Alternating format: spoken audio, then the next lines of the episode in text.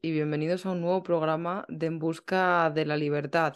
Hoy vamos a hablar con José Venegas, que es abogado, ensayista y periodista, además de escritor de varios libros como Lo Impensable, el curioso caso de liberales mutando al fascismo.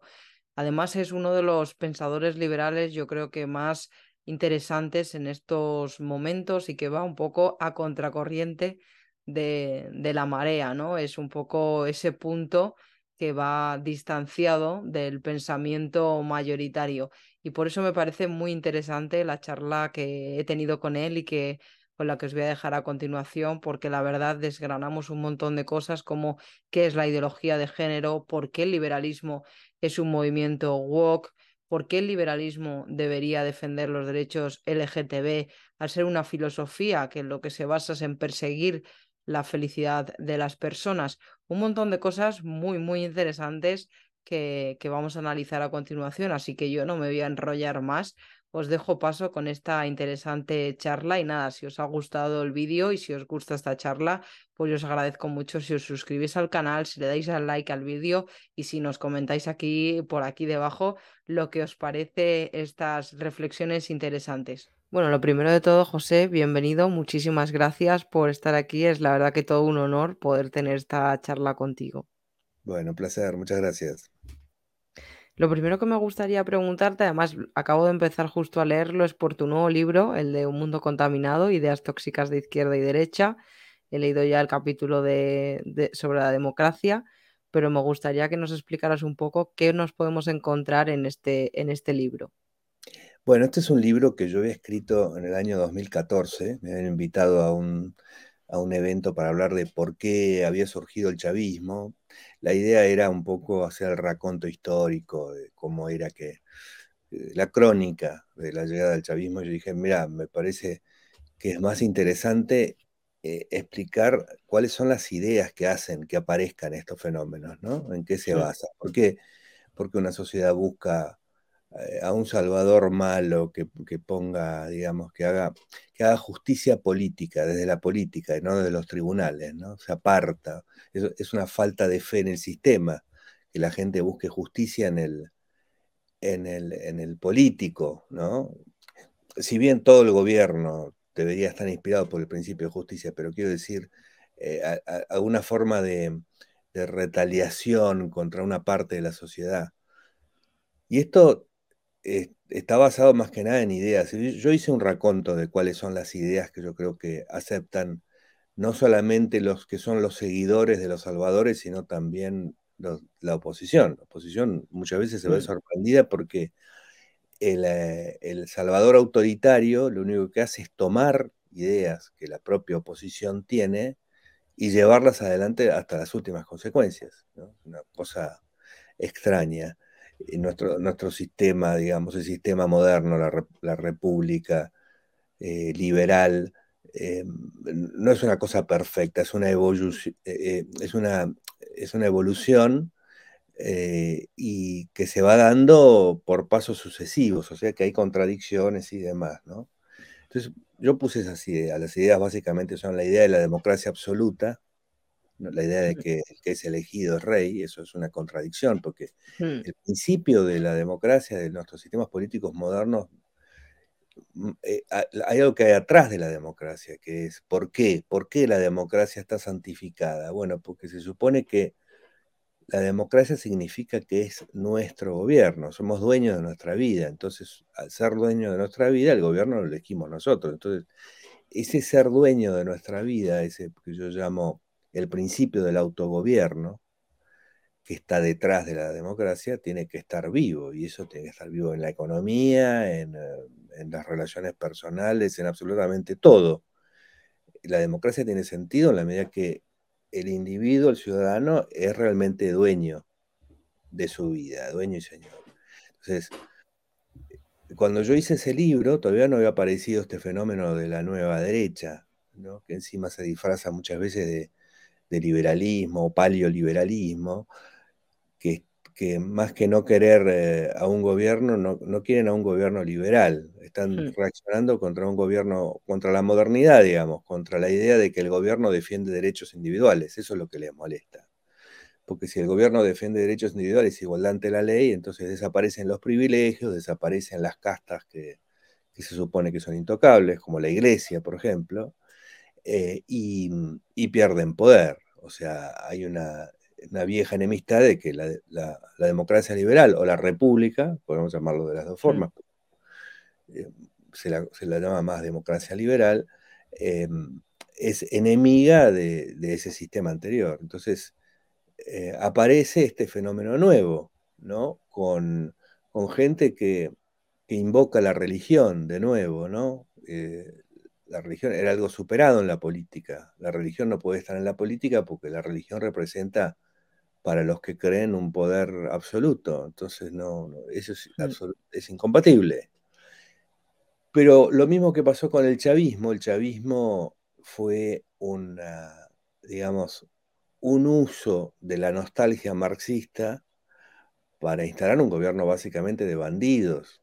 Es eso, ¿no? No, no, no es, tampoco es que son creyentes del marxismo. El marxismo resulta útil porque sirve para fundar un, proyecto de gobierno ilimitado. Entonces, del marxismo lo que toman es, sí, nosotros venimos a, repartir la plata y, demás, muy poco, digamos, del contenido marxista.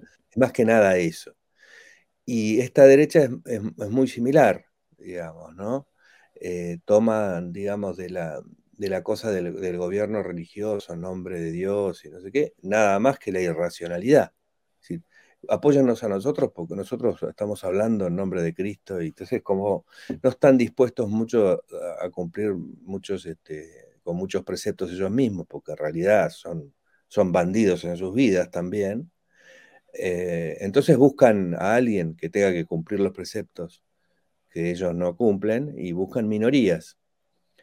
Y en las minorías eh, lo que buscan son víctimas propiciatorias, a las cuales a las cuales atribuirles el mal del mundo. Primero empezaron con los musulmanes. Los musulmanes, la invasión musulmana es el gran problema, así que tenemos que volver a la religión verdadera, esas barbaridades que se decían en la Edad Media, ¿no? Em, y entonces, claro, no, encajan mucho ellos con ningún tipo de disciplina moral. Entonces los musulmanes pasaron de moda, empezaron a buscar a los enemigos internos y ahí se metieron con las minorías y resultan las minorías útiles porque siempre hay prejuicios sobre las minorías y ellos lo único que tienen que hacer es exacerbarlos. Lo mismo que hizo el nazismo, porque el nazismo no inventó el antisemitismo. El antisemitismo es invento del mundo católico de la Edad Media. Entonces, este, toman eso para la política y, digamos, lo hacen, lo hacen centro. Hoy más que nunca, hoy, digamos, este, directamente los transexuales son los nuevos judíos de este sistema. Entonces, se parecen mucho, eh, se parecen mucho al nazismo y tienen muchas nostalgias porque el nazismo era una cosa eh, muy similar, era un resentimiento eh, expresado de esa forma que convocaba a gente de la mayor mediocridad posible a una épica, a una épica de una lucha contra un fantasma, entonces la gente mediocre se sentía que, tenía algo, el país frustrado, ¿no? Alemania previa al nazismo, país de una gran frustración. Entonces toman esa frustración en todos nuestros países, Estados Unidos también tenía una gran frustración, venía una crisis económica complicada, eh, y, lo exacerban, ¿no? Y, entonces el, el libro un poco muestra estas dos caras similares de, dos fenómenos muy parecidos en nombre de cosas distintas, que en el fondo se unen.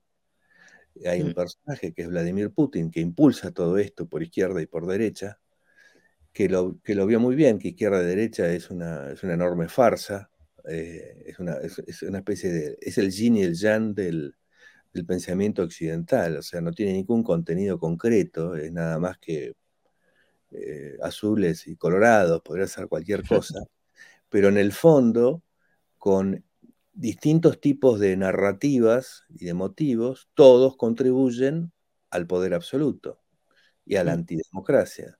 Entonces, este, son útiles y se parecen y se pelearán entre ellos porque pelean por un mismo público. Esto lo decía Hayek, ¿no? Pelean por un mismo público irracional y entonces es muy común que se vea, decía Hayek, que se vean pasar gente de un lado al otro de esta perspectiva, porque son distintas bandas, pero el negocio es el mismo. El libro un poco apunta a eso, a las ideas falsas que hay de los dos lados, desde la idea de la batalla cultural, eh, la idea de la familia tradicional, hay, primero que hay una amenaza contra la familia tradicional, y segundo que ellos tienen una familia tradicional. En general ninguno tiene ninguna familia tradicional, este, pero bueno, es como las mismas farsas del comunismo, ¿no? O sea, eh, el comunismo tiene su, su, idea y después de su idea en su práctica se convierte en su propia farsa. Lo único que hace es construir una élite privilegiada. Eh, el, chavismo pasa directamente a esta etapa, digamos, pasan directamente a la élite privilegiada.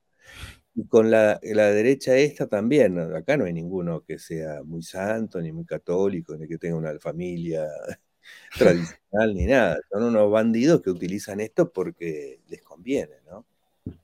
Y ligándolo, José, un poco con este libro que tengo aquí, el de, a ver si se está viendo, el de lo impensable, el curioso caso de liberales mutando al fascismo, eh, un poco ligándolo también con lo que mencionabas de estos nuevos populismos de derechas. Es verdad que estamos viendo estos últimos años mucha gente que encima se autodenomina liberal y que, y que lo, es todo menos liberales, porque sí, son liberales, pero solamente de impuestos bajos. En todo lo demás no, no quieren saber nada, los derechos individuales parece que quedan a un lado y salen con toda esta cosa de que es cultura woke, Agenda 2030, George Soros, y parece que todo es una confabulación en lugar de estar eh, defendiendo, si se creen liberales, los derechos individuales que pasan por, por dejar a cada uno ser como quieran ser, ¿no? Y con esto lo ligo un poco, y más en el mes que estamos, que es junio, a los ataques que hacen casi mm, paulatina, o sea, repetidamente contra el colectivo LGTB, ¿no? Eh, es exactamente así. Ese libro lo empecé a escribir eh, porque es una, primero es una serie de artículos, después es directamente una respuesta a un disparate que escribe Hermann Hoppe, que es como el, líder de este falso liberalismo, eh, que cuando aparece el fenómeno de Trump, hmm. que me llama mucho la atención, que el Partido Republicano se transforma, porque primero lo resiste a Trump y después se transforma en lo que es Trump y lo que viene detrás de él y efectivamente lo que pasaba ya en el año 2016 cuando aparece Trump es una transformación del liberalismo, de los liberales. Eh, porque no es que aparecieron unos liberales nuevos que tienen esta farsa encima, sino que liberales viejos, por decirlo de alguna manera, empiezan a repetir cosas que son completamente incompatibles con el liberalismo, como el nacionalismo, defender el nacionalismo y el proteccionismo de Trump. Hmm. O sea que eh, ni siquiera es un, un liberalismo económico, cosa que no existe, eso habría que explicar eso, ¿no? El liberalismo, lo que se llama el liberalismo económico es la economía que existe en una sociedad libre de fines, donde los individuos tienen fines libres. Entonces, ahí se da una economía de un tipo. No es que hay eh, una sociedad totalitaria donde la economía es libre, porque lo que mueve el motor de la economía es el deseo. En la economía cuando decimos que el valor es subjetivo, estamos hablando de que los deseos de las personas son los que mueven a la economía. Sin eso, sin fines libres, los medios libres no tienen ningún sentido. Entonces, pero estos empezaron a hablar, no sé si qué liberal que es Trump, porque dice que va a desregular y demás. O sea, empiezan a hacer una gran farsa del fenómeno que aparece eh, y lo identifican con liberalismo, específicamente con esto del paleoliberalismo, que a mí nunca me terminó de convencer porque era una especie de, liberalismo malo. Más, más, o menos es así el cuento. Hmm. en, la, en la idea del anarcocapitalismo hay una idea de que una sociedad enteramente contractual, sin sin Estado no necesitaría un monopolio de la fuerza para defender derechos individuales porque por contratos y a través de contratos y a través de agencias, eh, el mercado conseguiría lo mismo que se está esperando que haga el mercado, que es la paz, la convivencia, el intercambio, eh, sería una sociedad enteramente pacífica. Este es un poco el, digamos, el, el ideal o la utopía. Pero estos cambiaban completamente la utopía. Era, no tendrá que haber Estado para que podamos ser racistas, para que podamos ser eh, nacionalistas, para que podamos echar a los que son diferentes. Algo que no tiene nada que ver ni con los fines ni con las ideas del liberalismo, algo completamente opuesto. Así que yo lo llamé eh, infiltración, porque fue lo que vi. Empecé a ver que en los grupos liberales aparecían estos señores de manera muy agresiva y que lo primero que hacían era llamarnos a nosotros, algunos que lo discutíamos, los demás estaban, eh, entraron en pánico, nos llamaban Liber Progress. Y eh, ahí es donde los identifiqué porque desde el, nacionalismo católico, que es un fenómeno muy parecido al falangismo, y, este, y también muy parecido al actual nacionalcristianismo, el cristianismo nacionalista en, en Estados Unidos, y desde el nacionalsocialismo, al liberalismo siempre se lo han tratado, lo ha tratado de marxismo. ¿no? Para ellos el liberalismo es la, es la consecuencia, digamos, el marxismo es la consecuencia del liberalismo. Esto el nacionalismo católico está muy presente. Y es lógico que lo vean como un mismo fenómeno, porque ellos reivindican el poder absoluto de la iglesia. Entonces el liberalismo resulta que disolvió. Pero el liberalismo no disolvió eso ni siquiera de manera organizada. Es decir, el liberalismo es la consecuencia de, de la decadencia del poder de la iglesia y de la aparición de gente que dijo, bueno, esto podría ser pensado de otra manera, pero ni siquiera el liberalismo conspiró, digamos. El liberalismo es el pensamiento que disolvió ese poder falso temporal de la iglesia. Entonces, e, eso para mí los identificó. Esto es un neofascismo, es un neonazismo. El nacionalismo católico era proeje, ¿no? Eh, reivindica Hitler, o sea, es el nacionalismo católico es el origen de la decadencia argentina. Cuando alguien se pregunta esos dos fenómenos raros que hay en la historia, que son Japón y Argentina, ¿no? Cómo se desarrolla Japón y cómo involuciona Argentina, bueno, es el nacionalismo católico lo que le explica. Fenómeno muy parecido a lo que está pasando ahora y lo que pasó en Estados Unidos, cuando Argentina adopta un proyecto liberal y le va muy bien, multiplica su población, porque la inmigración, sobre todo desde España y de Italia, es enorme, ¿no? Yo siempre cuento, cuando yo era chico, esto de escuchar, ya mucho tiempo después, ¿no? Escuchar acentos españoles e italianos, uno no le sonaba eh, extranjero, de extranjeros, era una cosa común, ¿no? Este, ¿Por qué? Porque estaba muy incorporado. Entonces, esa multiplicación de la población, y además una multiplicación, es una inmigración que es muy exitosa, genera cierto resentimiento nacionalista en los que se consideran auténticos, ¿no? Y aparece en una especie de, sector descastado y resentido el nacionalismo católico, que es una cosa compensatoria, ¿no? Eh, y, y, eso destruye a la Argentina, porque la Argentina, su estatismo, no tiene origen en el marxismo. El marxismo a Argentina no, le hizo gran daño. Es más, cuando aparece la Segunda Guerra Mundial, el eje, eh, los, eh, mientras la élite conservadora se, era pro-eje, se hace pro-eje, ya estamos hablando de la década del 40, eh, los que estaban a favor de los aliados eran los sindicatos anarquistas socialistas. Es decir, era el, el mundo al revés, ¿no?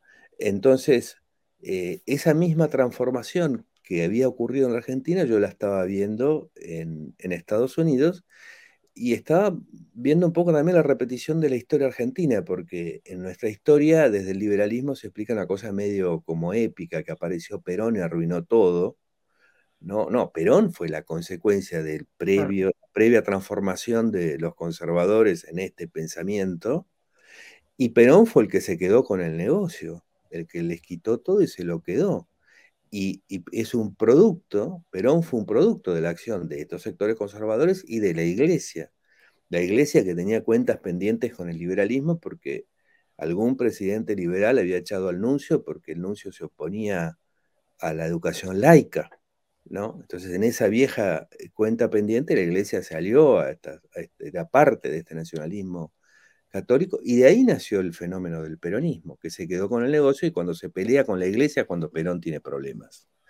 Entonces, pero de alguna manera este cuento no se contaba, no se contaba así.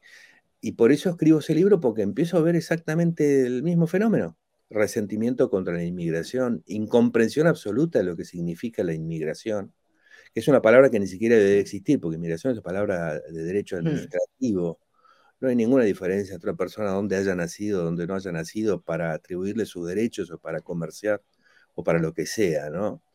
Entonces, eh, había una transformación violenta y rápida de las, de las fundaciones liberales, empezaban a defender estas cosas. Hoy ya directamente no existe. Mi, mi impresión es que ya no, ni siquiera hay fundaciones liberales en el mundo, son todas serviles de este, de este fenómeno, este sistema que es un antiliberalismo. No, no hay directamente, somos tres o cuatro que somos totalmente resistidos, tildados libre progreso o directamente no mencionados, estamos en una especie de muerte civil, este, que a mí me hace mucha gracia, pero eh, en el fondo eso, porque no, no cambia demasiado mi situación, pero... Em, pero que es así. Y, ese libro refleja de manera un poco temprana, primero, cuáles son las ideas estas de las de Hans Hermann Hoppe, que es un disparate, una idea de un supremacismo blanco heterosexual.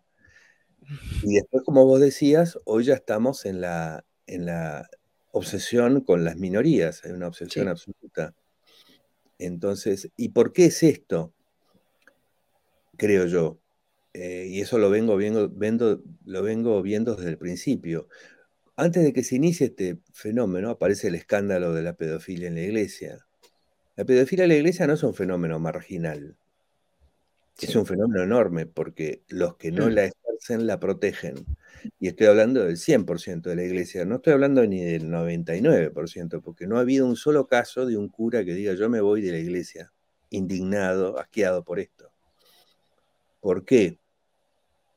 porque la represión sexual es un sistema de, dominio y reclutamiento. Hay, dos formas en las que la política históricamente eh, hace que la gente se, autolimite y que se convierta en, su propio guardián. Uno es la, digamos, la, represión del afán de lucro, que esto lo hace la iglesia, ¿no? Hace la izquierda, quiero decir. Es la, herencia desde la iglesia que tiene la izquierda. Eh, que es sentirse mal, porque gana plata está mal y hay que esconderlo y no hay que decirlo y no hay que ganar mucha plata y la plata es sucia y lo importante es el alma y todo esto, ¿no? Y lo otro es el sexo, eh, que esto es la especialidad de la derecha, ¿no? El sexo está mal y solamente tiene que ser para el matrimonio, para tener hijos y, y disfrutar es una cosa ya pecaminosa y ni hablar de tener sexo fuera de lo reproductivo eh, y demás. Hace 40 o 50 años los divorciados eran mal vistos, ¿no? Entonces los divorciados eran como marginados, no ponían a misa, los hijos de los divorciados no se aceptaban en las casas de los hijos de los que estaban casados, ese tipo de aberraciones, no se aceptaban en los colegios hijos de divorciados, los echaban. Pero ahora, ¿cómo van a hacer para reeditar ese tipo de, de cosas si están todos divorciados? Los que están en la persecución de, de los derechos LGBT y demás, están todos divorciados, todos tienen familias ensambladas, o sea que no funcionaría. Así que había que buscar una minoría un poquito menor para transformarla en propiciatoria. Esto es viejo, lo cuenta, lo mucho Thomas Sass, el uso de las minorías propiciatorias en, el poder, ¿no? Eso viene de los sacrificios humanos, desde el chivo expiatorio, ¿no? la cosa del chivo expiatorio, vamos a poner todos nuestros pecados, los depositamos acá. Entonces, la, invención de que hay una ideología de género, que en realidad los conocimientos de género lo que hacen es quitarnos de encima las telarañas que tenemos respecto de todas, de, las conductas que van asociadas a los géneros, ya ni siquiera del sexo, ¿no? Em, cuando aparece todo, aparece todo esto, bueno, lo tildamos de que es una ideología marxista. Todo lo que signifique libertad en materia de conducta personal, y con quién uno se acuesta, quién uno quiere o no, todo eso lo tildamos de marxista. Entonces, esto, este, entre comillas, liberales dicen, no, están las libertades, la de comprar y vender. Eso es libertad. Pero ¿qué hacemos con las otras libertades personales? No, no, porque eso, eso tiene una intención marxista, así que no. Así que son libertades marxistas. Hay que tener las libertades mm, buenas, que son las de comprar y vender, y las libertades malas, que son las marxistas. ¿Cuáles serían? Las que son pecado en la iglesia serían libertades marxistas. Entonces, una forma de control religioso. Yo en esa época decía, miren, esto están tratando de imponer un control religioso llamándole de otra manera. No, esto no es religión, esto es el marxismo. Hoy ya está el descubierto, ¿no? Que la derecha pretende representar a Cristo con la maldad. Lo, lo, que es muy curioso, es un cristianismo, el de esta, esta derecha neonazi, de la maldad. ¿no? De, la exclusión, del maltrato, del odio, de la, de, la reacción. No tiene, no tiene el cristianismo, este, que además ha dominado el cristianismo porque no hay, no hay reacciones al respecto, no tiene rastro alguno de idea de, amor al prójimo, pero para mí es una clara reacción. Ponen en, en, están buscando, por ejemplo, el Partido Demócrata, inventar que el Partido Demócrata es un partido de la pedofilia, ponen en las minorías sexuales la pedofilia. Esto es una freudiana este, proyección. Lo que hay negado hacia adentro se proyecta hacia afuera. Entonces, en tratar de, cuando ellos tratan de encontrar la pedofilia todo el tiempo hacia adentro, demuestra que es una reacción hacia la pedofilia que han encontrado hacia ellos, ¿no?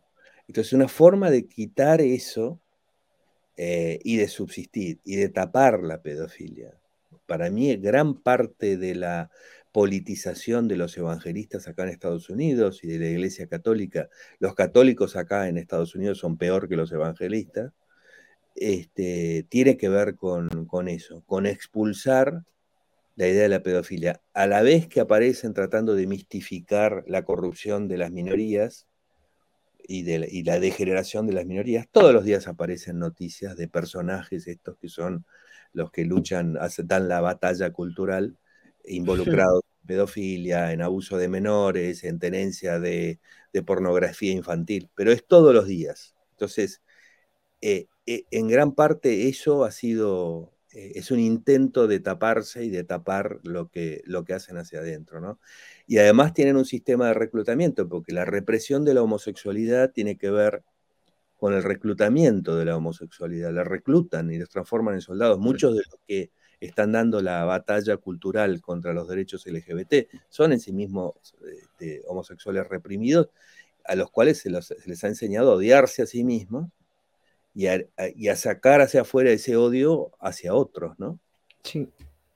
El otro día escuché una charla que mantuviste con Antonella Martí y y lanzasteis una idea que me pareció, la verdad, muy interesante y era el hecho de que el liberalismo es la ideología o la filosofía que persigue la felicidad de los propios individuos y me gustó mucho porque al final es, verdad y si lo traspasamos a lo que es la realidad, pues nada más liberal que el hecho de permitir a, la gente ser quien quiera ser, porque al final cuando uno es quien quiere ser, y yo creo que en esto la orientación sexual que ellos piensan que no es algo importante, pero al final creo que es muy definitorio en la felicidad de una persona, saber quién, quién eres es fundamental. Entonces, em, si, lo, si hacemos este paralelismo, obviamente el liberalismo tendría que ser el primero que encabezase algo tan lógico como eh, sé quién quiera ser tú y sé libre de, hacerlo, ¿no? Pero sin embargo, cuando, cuando esto se practica, eh, están ahí los liberales que se llaman paleolibertarios o liberales conservadores y demás,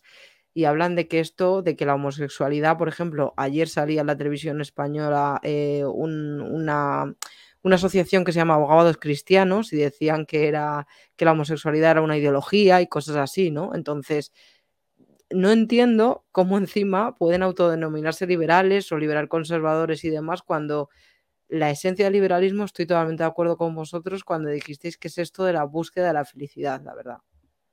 Claro, porque llamarse liberales es un disfraz, esto ha sido así.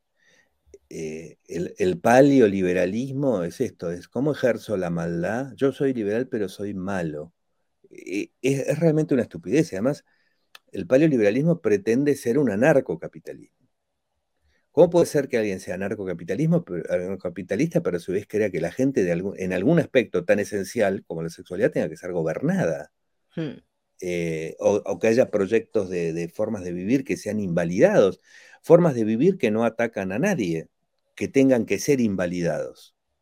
este esperpento de Hans Hermann Hoppe empieza ese ensayo que yo critico en el libro que se llama Realistic Libertarianism, eh, diciendo, ¿no? Porque la propiedad, em, empezamos todo por la propiedad del propio cuerpo y, este, y después parece que el cuerpo no se lo puede usar para lo que se quiera, ¿no? Es una propiedad un poco este, restringida o regulada la propiedad del propio cuerpo porque eso es lo que permite la sociedad, que la sociedad viva en paz. Y después postula que no tiene que haber Estado para que podamos vivir en guerra contra homosexuales, extranjeros, o sea, una cosa disparate este, completo, ¿no?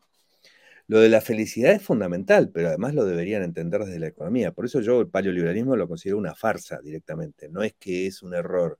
El, liberalismo es un, el paleoliberalismo es un disfraz para gente que es premoderna y básicamente tiene un pensamiento nacional socialista.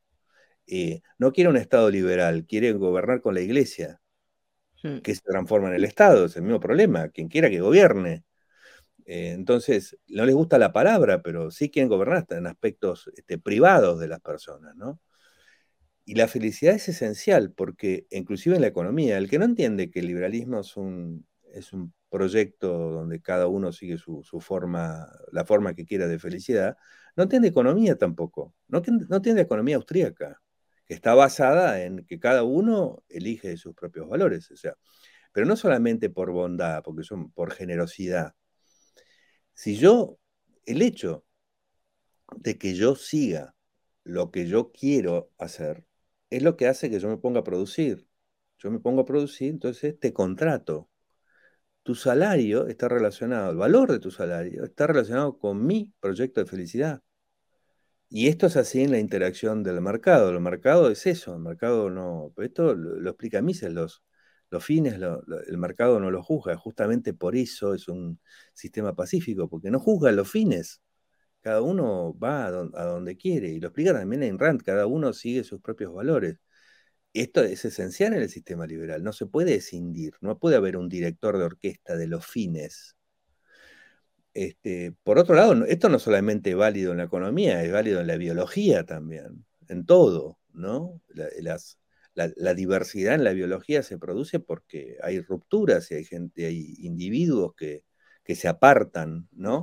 Entonces, eh, esto, esto mueve a la economía. Y el sexo es, sumamente importante. El sexo es solamente sexo por la idea de la represión del sexo.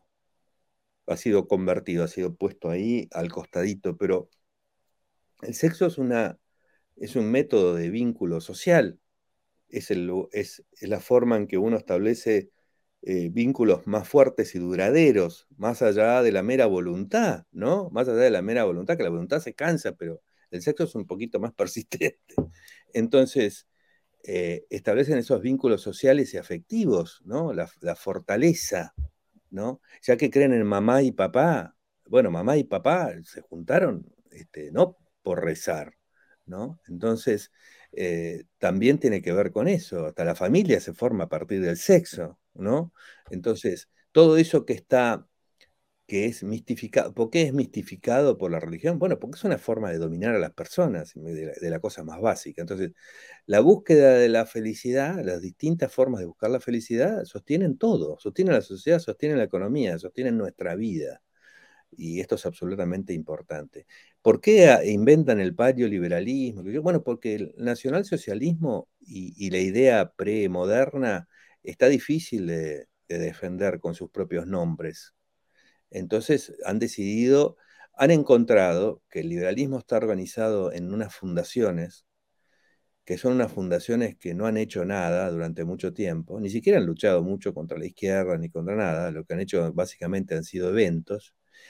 Descubrieron que hay un sistema bastante perverso que es el de las desgrabaciones impositivas que empieza acá en Estados Unidos, que hace que los millonarios pongan plata en fundaciones de que hagan cualquier cosa y las, fundaciones se dedican a perder el tiempo y a gastar ese presupuesto. Eh, esto incluye a las iglesias, las iglesias viven de las desgrabaciones impositivas, o sea, el, impuesto a las ganancias termina siendo el subsidio a la pérdida de tiempo, y han encontrado que infiltrar esto es muy fácil, porque hay gente que vive del favor, del que le paguen un viaje, de que lo pongan arriba de un escenario y ese, liberalismo vacío eh, fue fácilmente comprado. Y esto yo lo he visto, primero lo tuve como hipótesis y después lo he visto, porque he visto gente que está vinculada a las fundaciones que pensaba más o menos bien y ahora ha torcido totalmente, primero se ha quedado en silencio y después ha torcido totalmente su forma de pensar porque el presupuesto al cual responde está absolutamente dirigido en esa dirección. Que hay una enorme traición. Entonces, les ha resultado muy útil eh, infiltrarse en el, liberalismo y dominarlo, porque dominaron primero sus recursos. Y esto me hace mucha gracia, porque el, nacionalismo católico, por ejemplo, que existe en Argentina antes de que todo esto aparezca, que era un, eh, estaba siendo un grupo minúsculo, que sostiene que todo el liberalismo, la democracia, todo eso es una perdición, porque vivir fuera de Dios es una barbaridad y que el liberalismo es una apostasía y demás, pensamiento delirante, están con los liberales. Son los que apoyan a mi ley, por ejemplo. Los que apoyan a mi ley son los que odian al liberalismo, ¿no? Este, y, y ya lo dicen, la otra vez yo me peleaba con uno y decían, nosotros estamos sacando a los jóvenes de la corrupción del liberalismo. Los tipos que están con los que dicen que están representando el liberalismo, están diciendo que están sacando a los jóvenes de la corrupción del liberalismo. Entonces yo esto ya no lo veo como un tema solamente de ideas, creo que hay una gran corrupción del liberalismo, una corrupción histórica. histórica. Creo que nunca un grupo político se corrompió tanto, tan rápido como ha pasado con el liberalismo y todos además, y nadie lo quiere denunciar, nadie quiere hablar, y yo pongo algo de esto en Twitter y hay un silencio absoluto. Este libro que vos mostraste, eh, yo pensé, esto va a producir dos cosas, o, me van a decir de todo porque estoy loco y equivocado, eh, o, este, o alguien va a salir a defenderlo, que esto tiene que ser así. No pasó nada, lo que hubo fue un silencio absoluto silencio absoluto, este, porque sabían todos que era exactamente lo que estaba este, pasando, ¿no? Desgraciadamente. El otro día leí también por Twitter a una autora que es bastante activista en temas liberales y de derechos LGTB como Yesenia Álvarez y comentaba eh, que el liberalismo es woke. Y entonces me gustaría que nos explicaras a, mí y a todos los que nos, estás nos están viendo qué es la cultura woke y, que, y si el liberalismo se puede ver representado ahí o debería de defenderlo en lugar de rechazarlo como pasa ahora, que parece que es todo lo que se sale es woke y está mal. Sí, yo lo vengo diciendo hace mucho tiempo. Inclusive di una charla, creo que es la última vez que van a invitar a un evento liberal, que fue en, la reunión de Atlas en México, eh, donde hablé de la economía de la felicidad. Ya que hablamos del liberalismo económico, yo dije, bueno, ¿por qué el liberalismo económico es una economía de la felicidad? Y por qué, eh, digamos, la historia del liberalismo es la historia de lo woke, ¿no? El renacimiento es woke, eh, la, revolución industrial, eh, la libertad de, los individuos es un escándalo en el mundo. el, liberalismo es un escándalo en el mundo de la Edad Media. Esto de que no, no, la sociedad no está para glorificar a Dios, está para que hagamos lo que querramos nosotros, los individuos, las personas, que no valían nada en la Edad Media. Lo importante era la iglesia, Dios y los demás estaban para servirlo, ¿no? Entonces, esto, esta es la gran revolución, es woke. ¿Y qué es lo woke? Bueno, woke es como se ha... Es, muy curioso cómo nace la, el, el, nombre, el nombre woke. Aparece en las en las comunidades negras respecto de lo que se llama el racismo sistémico que existe, ¿no? Esto de que la policía ve a alguien de color y ya resulta sospechoso, es algo que está estadísticamente probado, ¿no? Vos pensás que es un, eh, Estados Unidos es un país donde nació el liberalismo filosófico, pero al lado de la esclavitud. Esto es lo primero que pasa. Lo primero que pasa es que el liberalismo filosófico más, más elaborado en lo político y demás, aparece en una sociedad que mantiene su esclavitud 100 años después de que aparezca esto y de que tenga su constitución, todavía hay esclavitud. Entonces, acá hay una enorme contradicción que esto perdura en Estados Unidos por de muchas razones, porque después de eso tuvieron que pasar otros 100 años más para que aparezcan los derechos civiles contra las leyes de segregación. O sea, no habla de esclavitud, pero había segregación en la ley. Este, y todavía seguimos en el asunto, porque cuando aparece un presidente como Obama, ahí también nace toda esta nueva derecha indignada, porque sentían que estaban perdiendo su país, los blancos. ¿no? Entonces, woke significa en, en, esta, en este movimiento estar atento a la injusticia. Estar atento a la injusticia y al trato diferente, veamos lo que pasa. Eso significa este, ser woke. Y se va trasladando otras cosas a, los movimientos LGBT y a un montón de, cuestiones, al trato a la mujer y demás. Entonces, el liberalismo no tiene otra que ser woke. Y lo, lo que es muy curioso, la ciencia es woke. La ciencia es ver las cosas por sí mismos, no, no mediadas por, por un libro sagrado, ¿no? Mm. Despertar Wok quiere decir conciencia. Claro, yo en nombre de la conciencia puedo, puedo, puedo equivocarme, ¿no? Puedo en nombre de la conciencia pues decir, no, no, este, yo debería tener un Mercedes-Benz porque eh, Bill Gates tiene un Mercedes-Benz en nombre de la conciencia. Bueno, en nombre de la justicia puedo hacer lo mismo, en nombre de cualquier cosa me puedo equivocar. Pero el concepto, el concepto no es equivocado, no es algo malo ser woke. Entonces, eh, lo, que es muy definido es lo anti-woke. ¿Por qué alguien se define anticonciencia? ¿Por qué alguien puede definirse que lo woke es maligno? Quiero decir, desde lo woke puedo equivocarme, puedo estar bien, puedo estar mal, es discutible.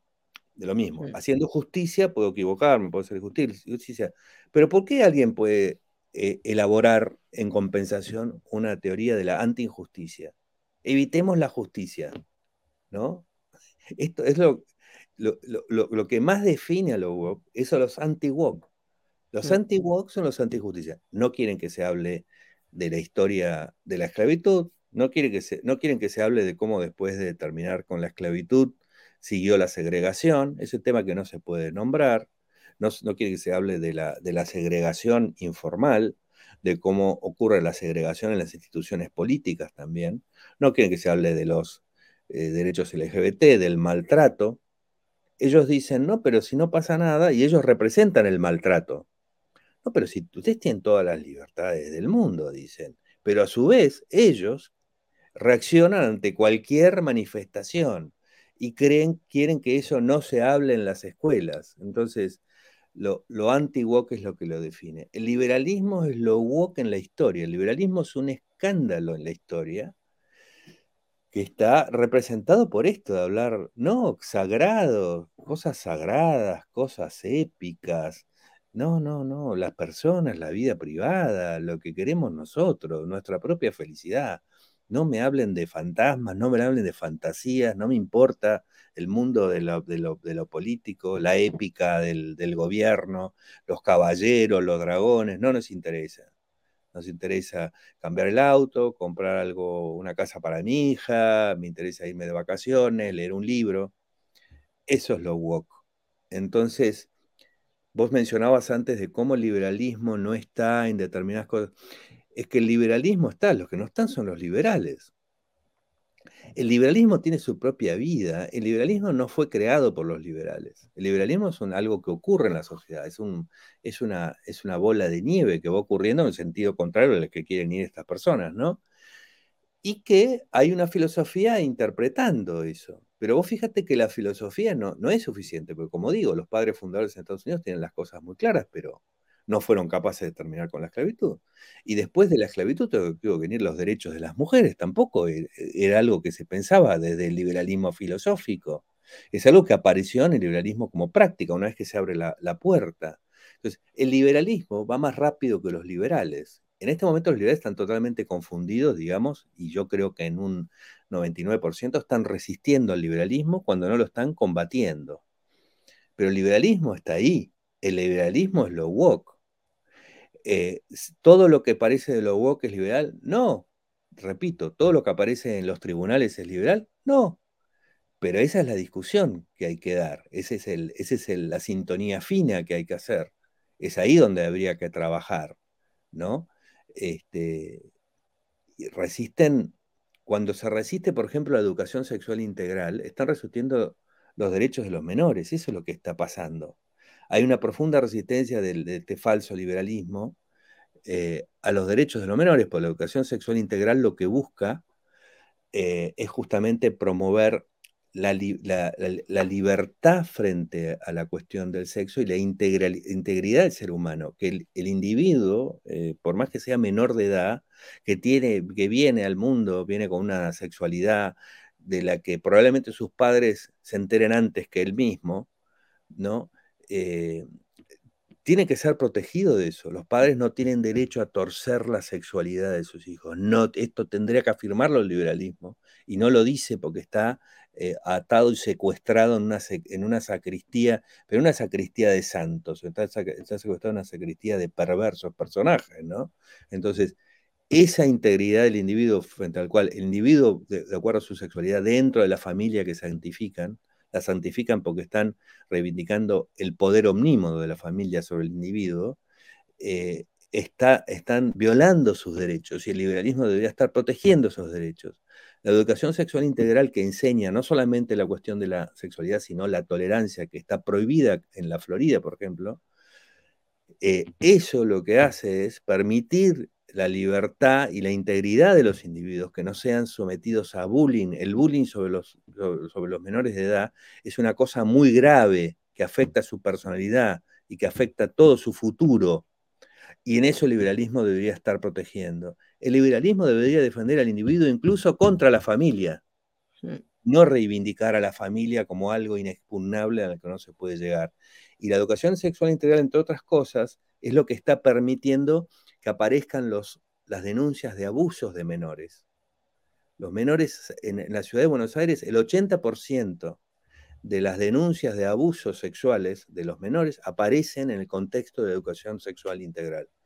Por eso la combaten, porque es un atentado contra lo que pasa en la iglesia que hace exactamente lo contrario, que es proteger la pedofilia. Y dentro de las familias donde se dan los mayores casos, y la iglesia le aconseja a las familias que tapen y que conviertan en problema al individuo que ha sido abusado. O sea, toda esa maldad que es equivalente moralmente y yo diría numéricamente mucho mayor a la esclavitud, es lo que la cultura anti-woke está tratando de impedir que ocurra y que es un fenómeno profundamente liberal, no acompañado por el liberalismo. El liberalismo está en otro planeta, no entiende lo que está pasando o está directamente siendo cómplice de lo, contrario, pero el liberalismo está ocurriendo, está ocurriendo en estos movimientos.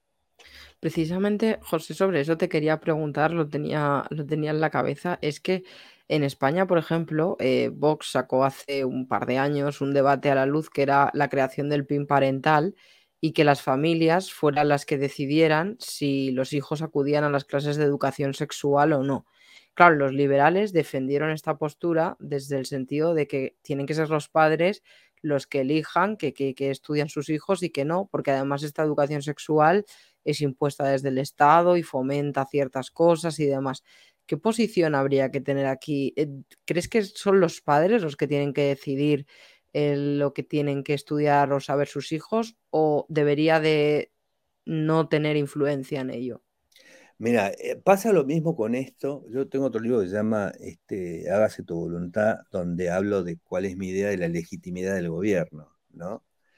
La legitimidad del gobierno en general se, discute desde quién, qué autoridad tiene el título para gobernar, que es la, famosa legitimidad de origen. Y que esto es parecido a lo que se discute acá. ¿Quién decide, los padres o el colegio? ¿O el padre es el colegio o el Estado? Y no es el punto en la legitimidad. El punto de la legitimidad es la legitimidad de ejercicio. ¿Quién defiende los derechos? Individuales. ¿Quién está, quién está defendiendo los derechos individuales? Y eso es lo, legítimo. lo legítimo es defender derechos individuales. No importa quién sea, si es el Estado, los padres o terceros. Y si los padres, el Estado o terceros violan derechos individuales, la posición liberal es estar en contra de los padres, del colegio o del Estado. Este es el punto. Entonces, en principio, los hijos, porque no hay otro sistema, los hijos están bajo la custodia de los padres. Es una responsabilidad, no es un derecho. Es una responsabilidad porque estos padres, que son un poder omnímodo sobre los hijos, ejercen eh, un poder que, que, tiene que tener un límite. Por eso en el liberalismo siempre ha existido que cuando los menores van a los tribunales por cualquier cosa no pueden ser representados por sus padres, son representados por un asesor de menores, un tercero ¿Por qué? Porque el menor, en sus derechos individuales, eh, el único conflicto de derechos individuales que puede tener un menor es con su familia. con el Estado no tiene contacto. Entonces, se lo defiende. Entonces, la, cuestión es, eh, los padres, cuando están excluyendo a los hijos de la educación sexual, ¿están defendiendo sus derechos o están tratando de, este, de, conculcar su libertad y su, integridad personal?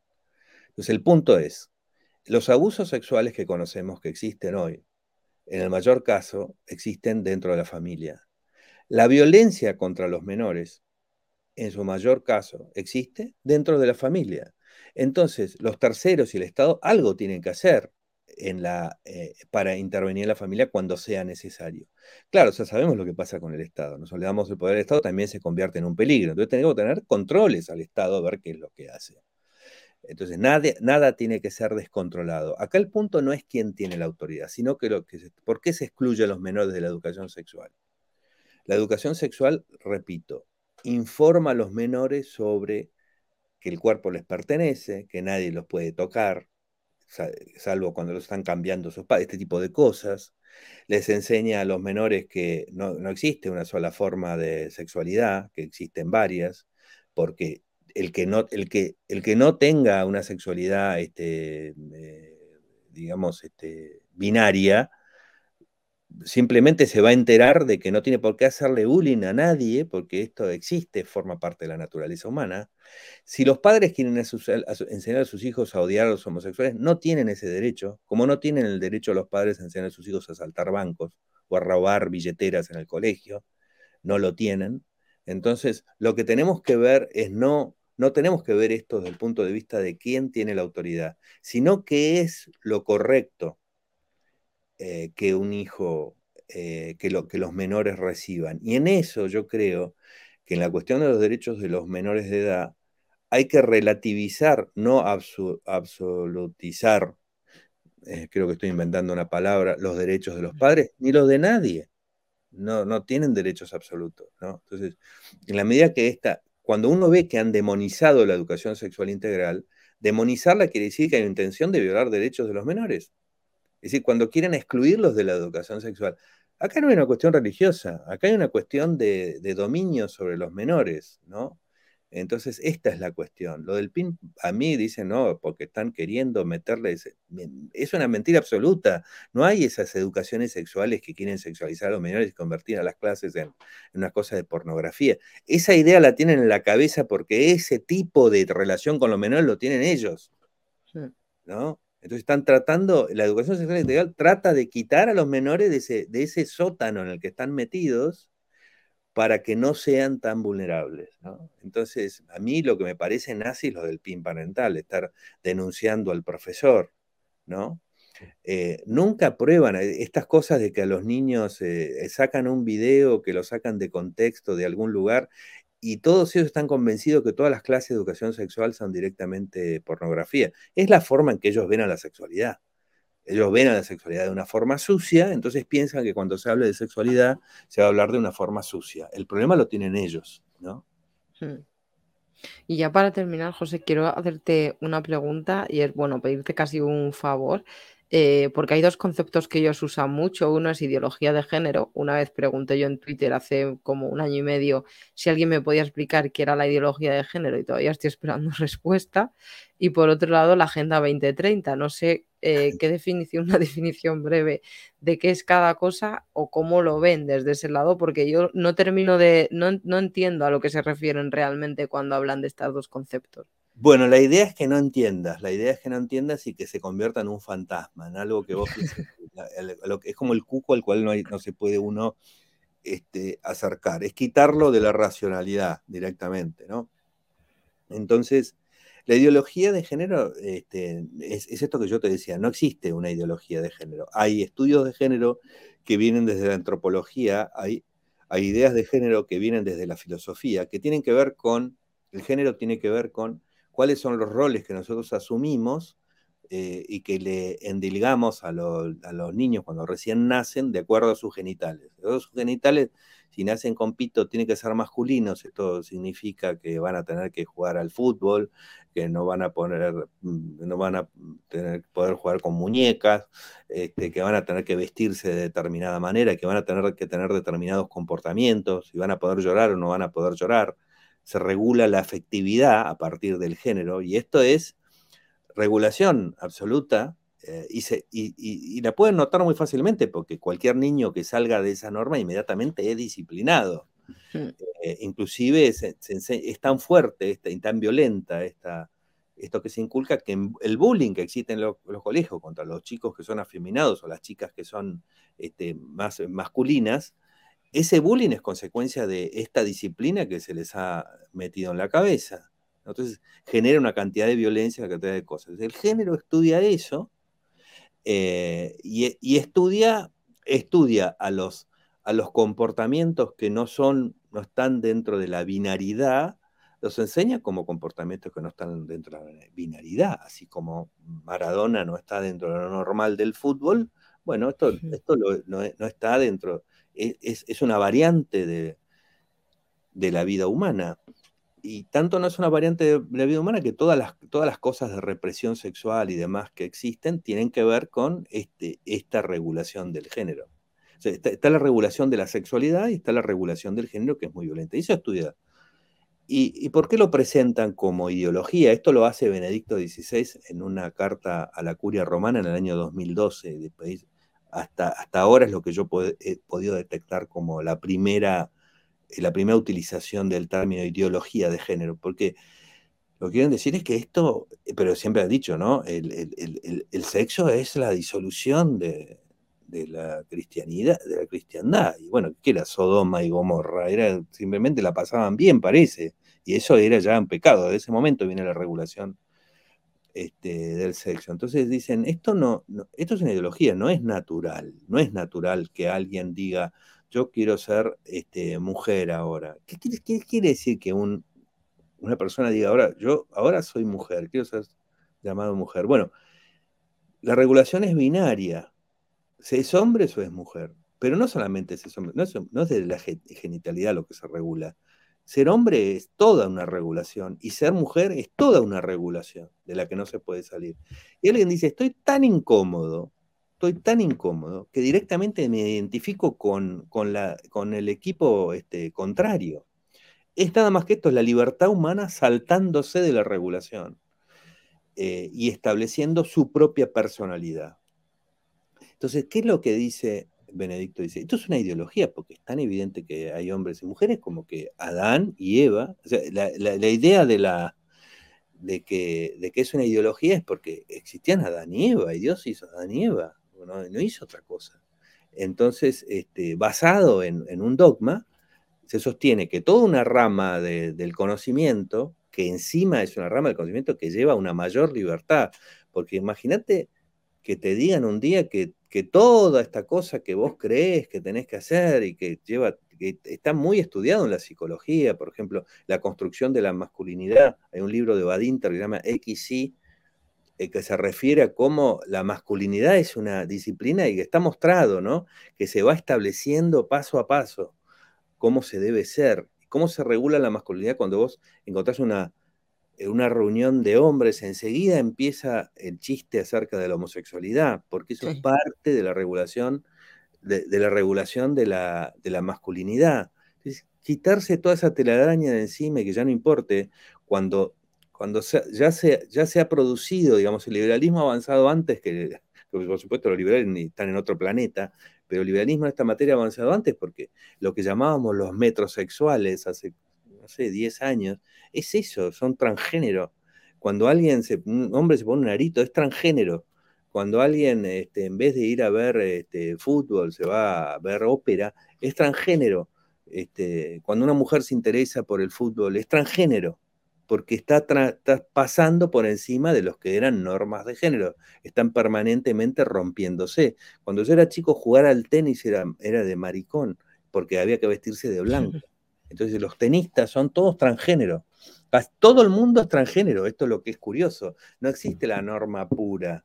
No hay nadie que esté puramente dentro de la norma. La norma son, son unos ideales, unas utopías establecidas por una disciplina moral, ¿no? Entonces, esto es lo que estudia el género y causa una enorme revolución. Por eso que se intenta desde la educación moderna no imponer, no empujar a los chicos a jugar a la pelota a las chicas a jugar a la muñeca, no empujarlo porque estamos creando eh, gente infeliz, básicamente, y gente limitada. Y la gente limitada es menos inteligente, además. Entonces, eh, a esto, pero ¿qué pasa con esta libertad? Esta libertad crea las denuncias de los menores de edad sobre los abusos sobre sí mismos. En esta, en esta libertad más la tecnología aparece. Entonces, hay que volver a mitificar, hay que volver a meter a la gente adentro de un, de un tarro, porque si, si no se conoce el sótano de la iglesia, que es horripilante, como es horripilante el sótano de todos los puritanos, ¿no? Que viven una vida falsa hacia afuera y hacia adentro este, es otra cosa. Entonces, lo combaten fuertemente y, aparece además otros intereses, porque aparece Rusia queriendo este, luchar contra, contra Occidente, destruyéndolo, y adopta esta cosa de que hay unos valores tradicionales, que el marxismo cultural. El marxismo cultural resulta ser que es, son determinadas libertades personales pasan a ser marxistas. Entonces se produce esta decisión psicopática en el, en el, liberalismo, no, todas estas libertades son libertades, pero si hablamos de estas, no, porque estas libertades las, las quieren los marxistas. Y si las quieren los marxistas, nosotros no las podemos querer. Entonces mañana yo digo que los marxistas quieren la libertad de comprar y vender. Entonces yo les elimino la libertad de comprar y vender porque esas son libertades marxistas. Entonces, esta es la enorme aberración. Como el nazismo no inventó el antisemitismo, este nuevo nazismo no inventó la homofobia, no inventó nada de todo esto, lo que hizo es quitarla del sótano y volverla a utilizar eh, porque venía de antes, ¿no? Entonces, a eso es a lo que le llaman ideología de género. En realidad, la ideología es el combate al conocimiento del género, es decir, combatir un conocimiento solamente porque no está conforme con unos dogmas y con unas normas de conducta obligatorias que se quieren imponer a los demás, porque a nadie le impide, no existe ningún atentado contra la familia, esto es una aberración. Las familias que tienen los que defienden las familias no son tradicionales en general. Eh, no hay nadie que atente contra la familia, simplemente hay gente que vive bajo normas y organizaciones que no responden a la familia tradicional. Eso no es un atentado, como no es un atentado contra mí que alguien lea libros que a mí no me interesan. Pero lo ponen en forma de victimización. Ideología de género es la forma de, em, de convertir esto en un fantasma, algo de lo que no se puede hablar. Y ya por, por último, ya era preguntarte sobre esta Agenda 2030, que también la Agenda 2030 es como objetivo eh, impuesto por alguien superior, se supone que Soros y todo este grupúsculo, a lo que quieren que lleguemos. Bueno, Soros, la, la idea de Soros es muy curioso. Soros es el demonio y Soros es judío, por supuesto. ¿no? Eh, se parece mucho a la, a la, teoría de los sabios de Sion, que también nació de, eso nació también de Rusia, ¿no? La teoría de los sabios de Sion, de la conspiración sionista mundial. Es exactamente el mismo esquema. La Agenda 2030 es una expresión de deseos de que se hace de, cosas que en general están bien, ¿no? La, tolerancia, el cuidado del medio ambiente, y ellos lo presentan como, si fuera una conspiración este, maléfica, o sea, descalifican cualquier cosa como una conspiración. Es completamente inocente la, la Agenda 2030. Lo que no es inocente es la gente que está en contra de eso, ¿no? Eh, y, Soros lo que hace la verdad es, no tiene un pensamiento como el mío en materia económica o un montón de cosas, pero lo que está haciendo es promoviendo la tolerancia en el mundo y promoviendo que exista tolerancia. Es decir, es una cosa totalmente conforme con, con el avance de la sociedad, haya mayor este, libertad, ¿no? Eh, pero ellos quieren ver en, la Agenda 2030 una especie de conformación de un gobierno mundial. ¿no? Acá está el fantasma de la creación del gobierno mundial, que no, pero el gobierno mundial no les gusta porque, porque es un atentado hacia el nacionalismo. El nacionalismo les permite tener el control hacia adentro. Si las fronteras están abiertas, ¿cómo controlan a la población hacia, hacia adentro? Esto exactamente no existe, ¿no? La Agenda 2030 no, no, no, no, tiene ninguna cosa, si uno, si uno la repasa, no, no tiene nada de malo, la verdad. Este, y ellos lo utilizan como, como un fantasma. Eh, justifican, pero lo mismo ¿Por qué le quitaban los bienes a los judíos los nazis? Porque utilizaban el fantasma de que estaban conspirando para destruir Alemania. Eh, es, exactamente lo mismo. cumple el mismo, el mismo rol. Los liberales se lo han comprado. Los liberales han dejado de ser liberales hace rato. Sí, son parte, son parte de, esta, de esta cosa, ¿no? Pues José, muchísimas gracias por haber compartido este rato con nosotros. Un placer, ha sido un placer. Muchas gracias.